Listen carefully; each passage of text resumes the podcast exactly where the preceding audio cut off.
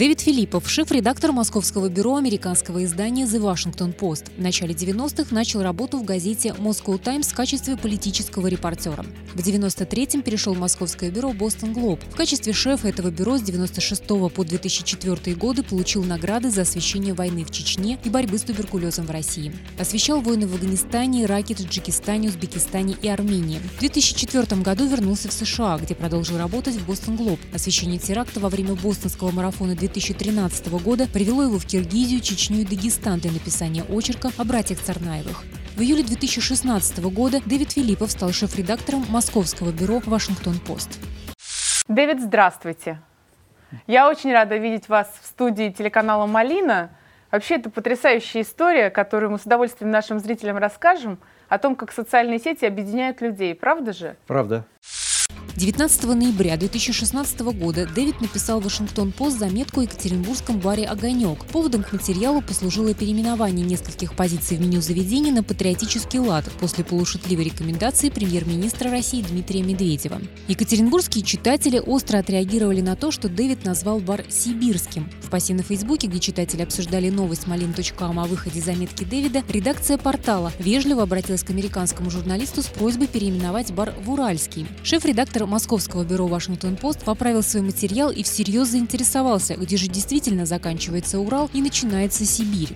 Редакция «Малины» пригласила его в Екатеринбург лично найти это место. Дэвид сразу же согласился и уже через пару недель оказался в уральской столице. Значит, премьер-министр сказал свою шутку по поводу россияну, кофе. А я решил об этом написать, тоже шутливый материал, потому что я видел, что в интернете люди достаточно да. смешно отвечали. А потом я заметил, что в Екатеринбурге есть бар, где специальный э, меню э, развернули в честь этого, э, где все коктейли переименовали э, российскими названиями. Так что Джек Дэниел стала Жора Данилов, Манхэттен стала Марина Роши. Я подумал, что добавлю. И сказал, что есть один сибирский бар, а, где и написал свой материал. А потом Facebook отвечает, кто вы такой, как вы, а вообще вы знаете, что такое? Вы карту смотрели?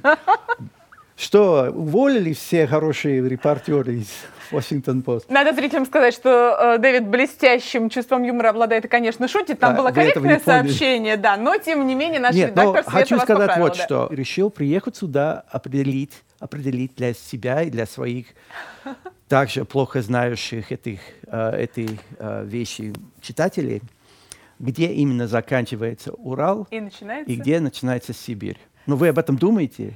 Мы об этом думаем. Более того, для зрителей также скажу интересную вещь. Почему мы стали тоже заниматься вопросом, ну почему все все время путают Урал и Сибирь?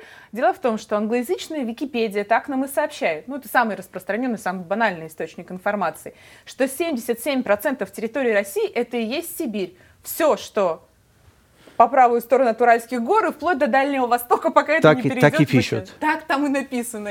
И потом, у нас в редакции родилась шутка о том, что москвичи, видимо, тоже читают англоязычную Википедию, потому что а, в нашей стране все, что замкадом, они тоже часто путают и говорят, что мы даже сибирский Понятно. город, это Сибирь. Ну да, даже есть Обидно. такой район Отрадное, тоже считает, что это что Сибирь. Что тоже уже да. немножко Сибирь. Сейчас мы обязательно вернемся к ключевой теме вашей поездки. Я очень рада, что вы решились на это путешествие, отчасти экстремальное, и так быстро собрались. Но для начала вот какой вопрос. Ваша фамилия Филиппов? Филиппов. Русские, славянские корни. Нет, но вы заметили, что там одно «Л», одна да. «Л», одна да. «П». У меня дедушка серб. Mm. И, видимо, когда они собирались после Первой мировой войны в Америку, в Америке там не принимали славян. Uh-huh. Тогда уже были квоты, поэтому они направились в Канаде, где, видимо, Ович а, потеряли вот угу. сербов Окончание, Ович Филиппович да. и стал с Филипповым. Когда я был в Сербии и начал говорить на русском, надеясь на то, что братья славяне будут меня понимать, они обиделись, сказали, что у вас сербская фамилия, сербское лицо, а вы не знаете лучший язык на, на свете. Все. Так что это, вот это моя история с Сербией. Ну, во-первых, про русский язык надо сказать, что вы, конечно, блестяще говорите, и мои комплименты вам. Более того, виртуозно шутить, не являясь носителем языка на чужом языке, это, конечно, высокое искусство, поэтому это очень-очень-очень круто. Это не так тяжело, надо просто уметь шутить над собой и не обижать посторонних. Тогда ты уже смешной. Да, я думаю, что это универсальный и, и безобидный. Согласна с вами. Я просто сейчас вот смотрю на этот проспект и думаю, как я буду ходить с тетрадью и спрашивать, извините, пожалуйста, это Сибирь? А что вам надо конкретно? Ну, Сибирь где? А что? Но вам скажу, что это конкретно Макаровский мост. Это, знаете, у нас очень проблемная точка. Вот видите, там такие колышки, столбики. Ну, да, вот. да. Это чтобы ограничить движение и сделать его в один ряд. Мост старый, трафик очень большой э, дорожный, и он может не выдержать. Поэтому ничего лучше не придумали, как просто вот, вот такие колышки. Понятно. Видите? Типичное уральское решение проблемы. Именно так. Еще, кстати, это тоже симптоматично, что сегодня вы ехали, я не знаю, вы заметили или нет, некую напряженность. У нас редактор чуть не опоздала на это интервью, потому что она мне пишет, я не могу выбраться из центра, он весь перекрыт, потому что крестный ход. Да, я с этим сталкивался тоже крестный ход. В общем, добро пожаловать на Урал. У нас то солнечно, то пасмурно. Вчера могло быть минус 30, сегодня, например, плюс 3. У нас на днях такое было, когда весь этот снег, который нападал, растаял, была грязь по колено, а потом это все застыло и превратилось в каток. Э, в общем, весь колорит и крестный ход, и Макаровский мост вы уже... Это Урал. Это Урал. Это Урал. У нас есть еще такая поговорка, это Урал детка. Ну, вот на все явления, которые вызывают, э, которые Хорошо. не оставляют равнодушным. Ну вот, а я уже готов это передать американцам, чтобы они поняли. А теперь расскажите, мы же пошли по стандартному пути, угощали вас с утра пельменями. Да. Ну, Причем наверняка вы, конечно, сибирскими ели. и уральскими. Ну и какие вам больше понравились? Но ну, когда я появлюсь в Тюменской АМ, скажете, я, конечно, скажу... Да. Ну хорошо, Давайте. я хочу сказать вот что. Название сибирских, там дикая лень, из Яма... дикая ямальская лень. Ну, конечно, ты хочешь поесть. Этого оленя. Да, этого оленя, дикого, ямальского. А потом э, уральские были утка, гус, ну, олень, Сибирь. Да. И утка-гусь, да. Но на вкус утка-гус все-таки интересные. А мне объяснили, что вот этот, этот резкий, дикий вкус – оленины не всем нравится, поэтому да. для э, домашних сибиряков, э, для тех, кто сидит дома в Тюмени, смотрит телевизор, то для них немножко сделали более цивилизированный вариант. Поэтому я хочу сказать, что именно здесь мне больше уральские понравились, но я бы хотел видеть сибирские именно в своем естественном виде, в диком ну, где-нибудь Ямальской, Ненецкой области. Вот тогда было бы интересно. Надо понимать, что, конечно, в обычной жизни мы так не едим. Я не знаю, вот мы пойдем, выйдем на улицу, найдем ли мы человека, который пельмени утка гусь ел или из дикого оленя. Но самое интересное, Тюмень и э, Екатеринбург, да, они не так далеко находятся друг от друга. Все-таки чувствовалась такую разницу. Я не знаю, в чем это, но способ изготовления отличается. Mm. Что хорошо, потому что, допустим, мой родной город Бостон находится в э, 400 километров от города Нью-Йорка, и мы, естественно, не хотим, чтобы вы путали нашу высокую, замечательную uh-huh. культуру с этим, тем, что у них там uh-huh. в Нью-Йорке невозможным. Именно так. Кстати, вы за кадром сказали мне, подтвердите ли вы это сейчас, что вы а, сбежали условно сюда в командировку из Москвы. Москва э, не слишком вам комфортно, может быть, для жизни? Ну и еще, чтобы видеть то, что происходит за пределами МКАДа. А, когда ты работаешь в Москве, то получаешь прежде всего политические новости. Ну, президент выступил с ежегодным посланием. Ты там сидишь. Ну, надо ходить, надо писать. А чтобы от, оттуда уехать, чтобы увидеть Россию, где живут россияне, ради которых все это делается. Это замечательная позиция, надо сказать. Самая такая претензия, которая бытовым простым языком сформулирована, наверное, от народа к власти, это то, что они слишком далеко от нас и далеко не территориально. Немножечко не представляют то, что Но делается отвечаю, на земле. Отвечаем за это мы, во-первых, потому угу. что если Дональд Трамп выступает и uh-huh. говорит, что вот Владимир Путин считает, что я гений, а Владимир Путин отвечает, я сказал, что он яркий, не гений. то здесь уже, вот вы посмеялись, я уже пишу материал. Угу. И так получается, что я продолжаю да. добавлять к этому разговору между заголовками.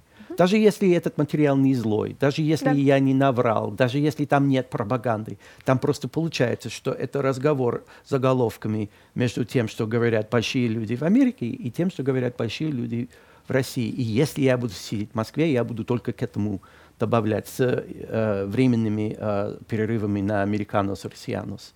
И то Видите, я хотел написать такой веселый материал и попал в такую уже политическую ловушку. Как вы так, американец, пишет про нас, что мы Сибирь. Так что выехать оттуда и приезжать в Россию, где живут 140 миллионов людей. Между прочим, когда российский человек поднимает газету или смотрит телевизор, наверное, у него тоже складывается такое мнение, что вся Америка — это вот такие люди, которые производят такие заголовки. Но я думаю, что россияне лучше знают Америку, чем американцы знают Россию. Я думаю, что это однозначно. Думаете? О, да. Да, американцам все равно, что происходит за пределами а, США, как правило. А, и они об этом знают. Да, знаете, может быть, это и нормально. Наоборот, у нас в последнее время, когда шла президентская кампания в Америке, то есть выпуски российских новостей, которые делаются, как вы правильно заметили, для граждан этой страны, на, наверное, 80% да.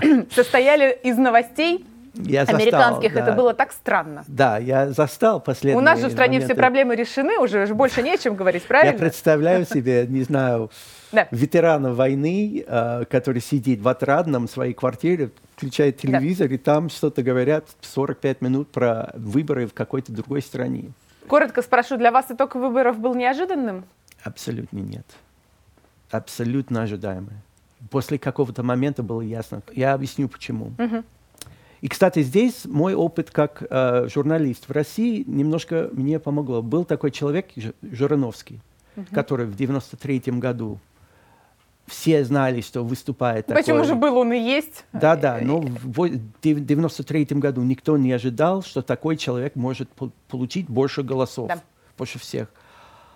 А он э, отражал в своих иногда диких и неожиданных высказываниях некоторую усталость, некоторое нетерпение у народа к всему, что происходило в обществе. Тут такая же ситуация, что Дональд Трамп говорил, что мы недовольны. Даже если он не говорит, что я буду, я, Том, буду решать твои проблемы, Том слушает и говорит, вот человек понимает меня. Но самое главное вот это. 49% избирателей вышло. Значит, большое большинство молчало. Значит, за Дональда Трампа проголосовало 24% изо всех избирателей, за Хиллари 26%. Ну и Трамп победил, угу. потому что э, с выборщиками Выборщик, да. так, так, такая ситуация. Так что, когда, например, говорят, что о,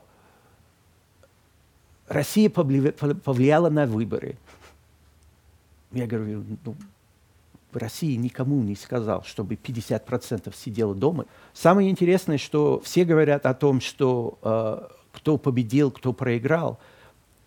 Проиграла та часть страны, которая, которая будет через месяц жаловаться на то, что пришел тот человек, и мне что-то от этого не получается, но ты же не пошел голосовать. Так что, по большому счету, американцам все равно, кто будет их президентом.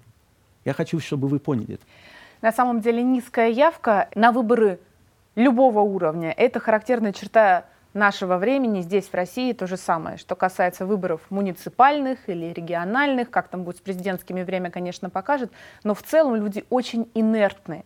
Сейчас, возможно, это говорит об общей такой усталости, о неком разочаровании, о неверии в том, что конкретный человек или партия, или политическая сила может кардинально что-то изменить. Да, когда были э, выборы, э, где баллотировался Обама первый раз, uh-huh. Обама, а, по-моему, вышло 60%, а проголосовало за него тоже где-то около 60%. Uh-huh. Между прочим, в американских президентских выборах никто больше 36% избирателей никогда не а. получил. Да, потому что uh-huh. явки никогда не бывают uh-huh. больше 60%. Uh-huh. И 60% из, из явки – это у нас считается сокрушительной победой. Uh-huh. Так что, когда, например, не знаю, э, Нурсултан Назарбаев получает 98% голосов. Но опять же, э, по-человечески, да, большая часть любого населения всегда будет считать, что моя жизнь не меняется, несмотря mm-hmm. на то, кто... Да. Это не только в России, это не только в Америке, и это не только усталые люди. Везде, где люди имеют возможность выбрать, идти или не идти, mm-hmm. часть не пойдет просто потому, что неохота сейчас да. поднять. Да. Вот. И это, в этом есть, наверное, демократия. Ты имеешь право не голосовать и ждать, когда другие об этом будут волноваться. Поэтому я абсолютно не получил ни, ни, никакой шок от того, что Трамп победил. Шок это потом, когда он будет президентом. Ага, вы направили свой авианосец в Средиземное море. У меня 10 таких, я их всех туда. И это мнение тоже сейчас распространенное. Я не только от вас слышала его, от представителей э, там, политических кругов, делового сообщества, что это у нас называется рано радоваться. Хуже между нашими странами, наверное, не может быть. Я а, надеюсь. Хуже не да. может быть, когда все говорят о ядерной войне, но угу. как, куда хуже? Да. Не Только знаю. сама война. Сама война, да. Не знаю, там Микки Маус может стать президентом и хуже не будет, чем, чем война. Так ведь? Будем надеяться. Ну, теперь вернемся к вашей биографии. Хотя я хочу сказать, Давайте. что отвратительные отношения наших стран не совсем, не, совсем не повлияло на мой полет сюда и прием. Меня восприняли как лучший друг. На самом деле, мне кажется, что нет прямой корреляции между тем, что Абсолютно происходит нет. Э, в Слава сфере Богу. высокой политики и между отношениями. Более того, и простой людьми. деловой жизни, потому да. что если ходишь по Москве, ты видишь очень много людей покупают, продают американские, бренды, бренды, заведения, да, отели, да, конечно. не все переименовывается Жора Данилов. Причем я здесь был во время Советского Союза, угу. то есть не было интернета, да, угу. не было возможности ездить а, вообще целые территории были закрыты, тогда было тяжело. Uh-huh. То, что люди здесь мне говорили в Советском uh-huh. Союзе, это абсолютно... Я вообще этого не понимал, откуда это, как они это знают, о чем они думают. Поэтому сейчас, когда человек может все узнать, что надо, да. то этой заголовкой могут разговаривать друг с другом сколько угодно. А мы можем это все игнорировать и проверить э, самостоятельно на практике, так как решили сделать вы. Это похвально. Кстати, э, для зрителей тоже важно понимать, что вы в России долго жили, но это было как раз в самые, в самые такие хардкоровские годы, но, с 90 да. по 2004. А, а, а, отчасти я сюда приехал и по этому поводу, потому что я был в России, когда распался Советский uh-huh. Союз. Я еще не работал журналистом я эм, организовал культурные обмены э, для э, стажеров. И у нас однажды экскурсия, это было через Минтруда. Советского Союза, у нас экскурсия была в парламенте, в Верховном э, Совете.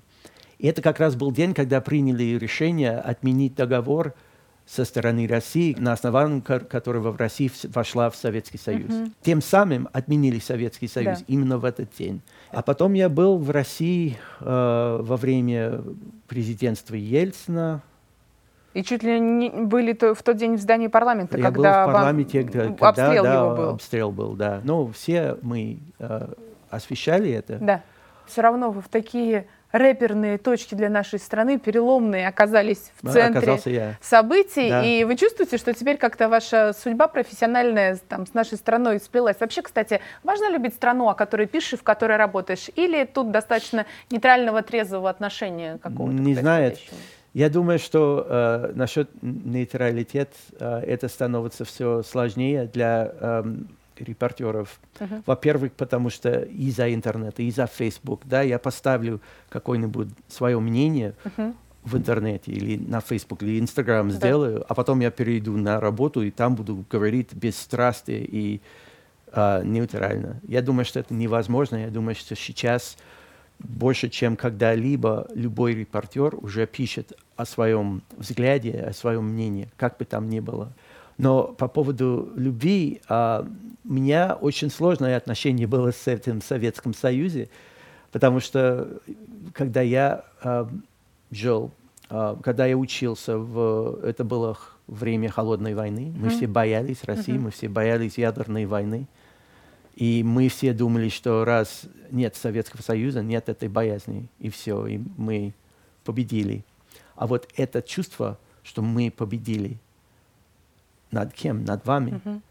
То есть каждый раз, когда я по Москве ходил и говорил, что «О, это не так хорошо, мы это делаем лучше. У нас супермаркет в 10 раз лучше, чем ваш супермаркет».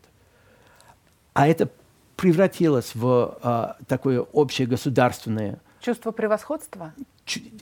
с этой стороны, да. с этой стороны чувство обиды. Зачем обиды. они так? Почему да. они так? То есть это превратилось вот эти маленькие моменты, когда победоносная Америка а, снисходительно относилась к бывшим угу. а, союзам. Это превратилось в чуть ли не национальную идею, угу. что мы не те, над которыми можно издеваться. А за это отвечаем все мы, кто когда-либо радовался. Я, например, всегда думал, что это конец эм, возможности войны между нашими странами, mm-hmm. прежде всего. А видите, через 25 лет мы об этом опять говорим. Да, оказалось не конец. А теперь не желание... Не победишь, да. когда у всех ракеты, понимаете? Да, это привело, я согласна с вами, к желанию тех, кого якобы победили, стать победителями снова, взять да. реванш какой-то. А потом получается такой момент, что раз мы победители, мы не должны с вами считаться. Тут нас сейчас вот правительство уже, который, который месяц не ведут никакие переговоры ни на каком, каком uh-huh. уровне, кроме Госдепартамента с Министерством иностранных дел. Uh-huh. Но это плачевная ситуация. Вы уехали после длительного пребывания а, в России в 2004 году, и вот сейчас вернулись, месяц примерно здесь находитесь. Вы приехали в другую страну, мы уже так или иначе затронули эту тему на уровне людей, разговоров, на уровне ментальности. Конечно, мир стал глобален, и мы все стали глобальным. Да. Мы везде ездим, мы знаем языки, мы так или иначе узнаем культуру друг друга. И опять же, социальные сети, а, хвала небесам, они конечно, сыграли в этом очень сильно важную роль. Но еще такое интересное, а, если опять о глобальном. Если в 90-х годах люди думали об Америке, да, как место, куда мы хотим приближаться, или uh-huh. место, куда я хочу уехать, или да. место, которое я бы хотел видеть. Теперь такое впечатление, что все уже были. Да. Все, спасибо. И ваши выборы тоже. Все видели. Уже, мы, мы уже все видели, как будто да. мы, мы уже граждане. Может если... быть, это избавит нас от чувства неполноценности. Я согласна с вами, что оно было. А, может быть, оно очень глубоко, как многие комплексы наши, ну, вообще людские, маскировалось. И никто бы в Советском Союзе не сознался, я завидую или я хочу. Мы жили там в этой некой ну, зашоренности. Goodbye, Америка, там. Да. Кстати, здесь да, это ваша Екатеринбургская, да? Группа. Группа, да. Да, Наутилус Помпилиус, именно так. В общем, очень символично, что вы, конечно, приехали к нам, и э, музей Бориса Ельцина, которого мы тоже сегодня упоминали, по соседству находится, я знаю, что вы туда пойдете, и обязательно сегодня мы пойдем в бар к сибирскому ресторатору пить русиана. Где меня будут пить? Вот он! Это он! Ребята! Оттуда! Да нет, ну что вы, это прикольный повод. Они просто э, в этом баре просто большие молодцы. Они умеют информационную повестку глобальную превращать в повестку местную. Да. Это вот то, что американцы ходы. не понимают о России, а насколько а, народ любит шутить, насколько быстро, причем, если ты читаешь российский интернет, насколько быстро распространяется. Быстро и остроумно, да. Да, остроумно. Но главное в другом. Люди не понимают а, российское понятие демократии, и они про политическую систему, и не про, про, mm-hmm. про лидеров. Я про то, что если ты скажешь, если соберешь 10 mm-hmm. российских граждан и скажешь, теперь мы все будем делать так, как я сейчас скажу, и перечислим там три момента. Mm-hmm. Все, у вас есть час. Они разбегутся, и все будут делать, как они хотят. Там, и к лучшему и к худшему, но это это не тот народ, который можно, а, который, которым легко руководить. И я пытаюсь это объяснить американцам, потому что я думаю, что я прав. А, но никто не хочет это понять. Сколько фильмов не было, в которых показывают диких русских, люди не понимают, что на самом деле за этим стоит такая вот любовь к свободе, что ли, да. а, или нежелание, чтобы кто-то сказал, как быть. Может быть, даже больше, чем у других наций. Боже мой, как вы очень глубоко смотрите, мне кажется, это, это потрясающе. Сейчас предлагаю... Но пока меня бесплатно будут кормить, я все угодно, все, Да, что я поняла, сказать. что пельмени с уткой, да. гусем и оленем сыграли свою роль Потому в вашей политической впереди, позиции. Впереди еще ужин. Как я люблю Екатеринбург, Урал. И прямо сейчас а, мы начнем разрешать вот эту величайшую загадку современности, где заканчивается Урал и начинается Сибирь, и пригласим человека, который точно это знает и на карте нам покажет. Ну что ж, Ольга, вам слово, рассказывайте, карта на нашем столе уже. География, она вообще делится с научных позиций на социально-экономическую и физическую. И, э, конечно, Сибирь прежде всего это такое историко-географическое образование. Если э, брать с точки зрения физической географии, то э, мы обосновываем, конечно же, таким понятием, которое для такого широкого uh-huh. круга не совсем знакомо и понятно. Это физико-географические страны. Привычнее нам э, чаще всего все-таки использовать понятие страна в отношении стран административных, uh-huh. а здесь речь идет о физико-географических странах. И поэтому а, с позиции физической географии граница проходит, конечно же, по Новоземельско-Уральской равнинно-горной стране. Это вот такое образование, к которому мы с вами относимся, Это где мы проживаем. Из Толкина, как будто бы. Это как раз вот территория, которая а, имеет четкие рубежи, она принадлежит, а, ну, если это о чем-то вам скажет, к палеозойским структурам, структурам, Я которые не образовались врать, 350 говорит, миллионов лет назад. То есть это э, как раз вот э, новая Земля и Урал, которая протягивается с северного острова угу. Новой Земли от мыса Желаний до Мугаджар, который уходит на территорию Казахстана. То есть это вот как раз территория Урала. И поэтому граница между Уралом и Сибирью проходит по восточному макросклону, и в физико-географическом отношении мы ее проводим там, где складчатые структуры герцинского возраста перекрываются осадочным чехлом западно-сибирской плиты. Я потом вышлю это... вам запись, чтобы вы могли ее расшифровать. Не выпустить меня из этой комнаты, пока я не смогу это сказать без акцента. То есть это как раз вот э, территории, они очень четко выражены в рельефе. Западная Сибирь и Урал, э, как раз граница, она выражена в имеет характер уступа. То есть это с севера на юг граница проходит по восточным предгорьям Урала, угу. огибает зауральскую складчатую возвышенность или зауральский пенеплен, как его называют, и уходит дальше за рубежи России в Казахстан. От хребта сколько? Э... Во, Нисколько. Мы смотрим на карту. Там, так. где желтый цвет сменяется зеленым, это видно по основе по рельефу, там и проходит граница. Мы ее можем взять и нарисовать. То есть вот она фактически пройдет по рельефу и будет Понятно. выражено э, иметь характер уступа. смотрите, это... Ну, э... точно Урал. Екатеринбург – это абсолютно точно, точно, точно Урал. Урал. Да. И Челябинск. И что еще интересно? Вот э, когда речь идет о, не о Екатеринбурге, а о Свердловской области, э, даже для студентов и для жителей Екатеринбурга, угу. городов нашей области. А, почему-то часто бывает удивлением, что большая часть Свердловской области относится к Западной Сибири. То есть это сибирская часть территории. Но Екатеринбург – это абсолютно точно Урал.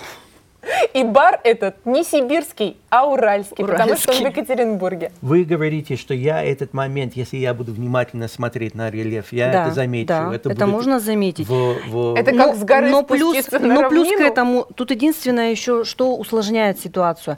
А, Екатеринбург находится в относительно пониженной части Урала, то есть mm-hmm. это средний Урал, и э, ну вот даже если мы посмотрим на панораму, мы можем увидеть увалы, только небольшие увалы при э, хорошем освещении э, в определенных частях, там Уктукские горы наши mm-hmm. видны, они не очень высокие. Большая часть это равнинная часть территории Среднего Урала.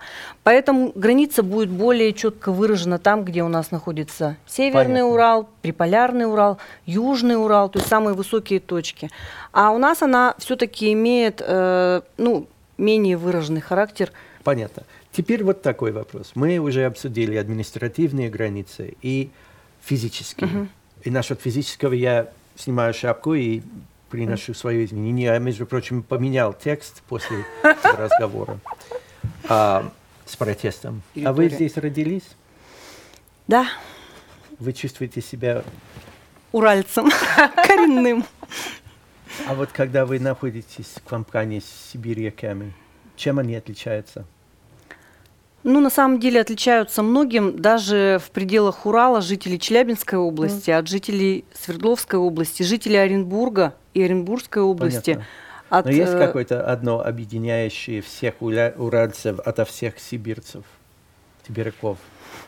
Какой интересный и сложный вопрос. Сложный. Я должен каким-то образом оправдывать свое пребывание. Потому что четко, если границу можно найти, то границу в душе, наверное, определить сложно. Но нет, есть такие э, колоритные уральские особенности. Во-первых, уральский говор знаменитый, его говорят, очень специфично говорят на Урале. Я не показатель, потому что я журналист, я говорю э, достаточно унифицированно. Есть же даже, например, знаменитый вот этот вопрос. Ты что, с Урала?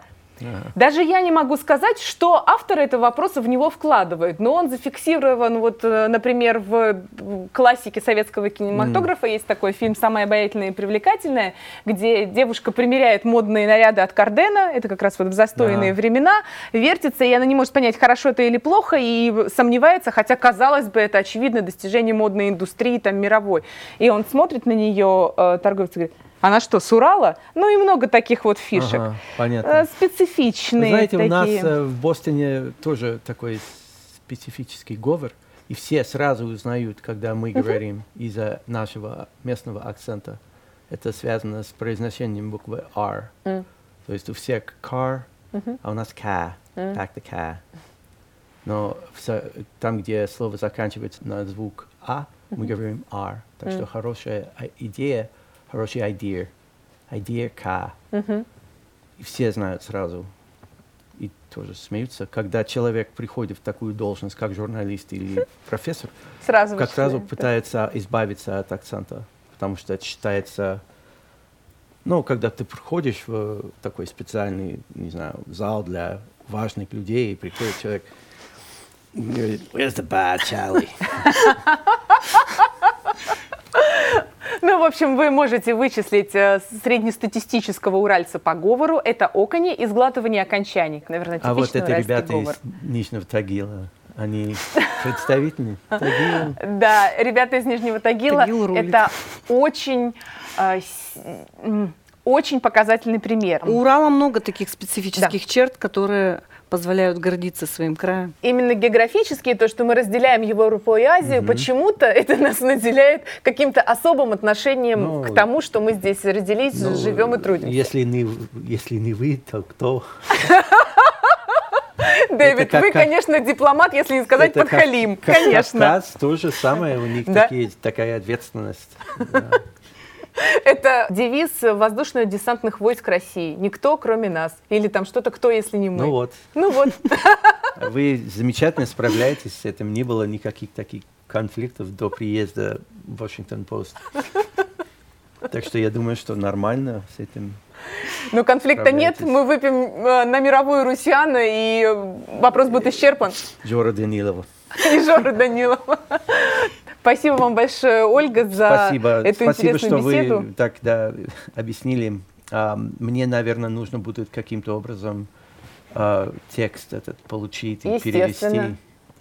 Хотя, скорее всего, есть еще и наши специалисты в Вашингтоне, которые скажут, идиоты, смог просто позвонить нам и объяснили то же самое. Ну, я сомневаюсь. Мы, почитав английскую, да, почитав все-таки английскую Википедию, Э, что Сибирь, да, это 77% территории России. На самом деле 74%, около 74%. То есть не, это не, так, не далеко так сильно, не так далеко, потому что если посмотреть, ну, вот они, эти 30, угу. ну плюс Дальний Восток, он совсем небольшой, узенький, да, и вот это вот вся территория, это 74% на территории России. И вот эта маленькая, гордая, горная уральская прослойка перед вами. Важную функцию стоит да, да. на страже собственных представлений об идентичности. Дэвид, спасибо вам огромное за интереснейшую беседу. Мы прощаемся с вами в эфире, но не прощаемся в жизни. Продолжим наше путешествие по Екатеринбургу и к истокам.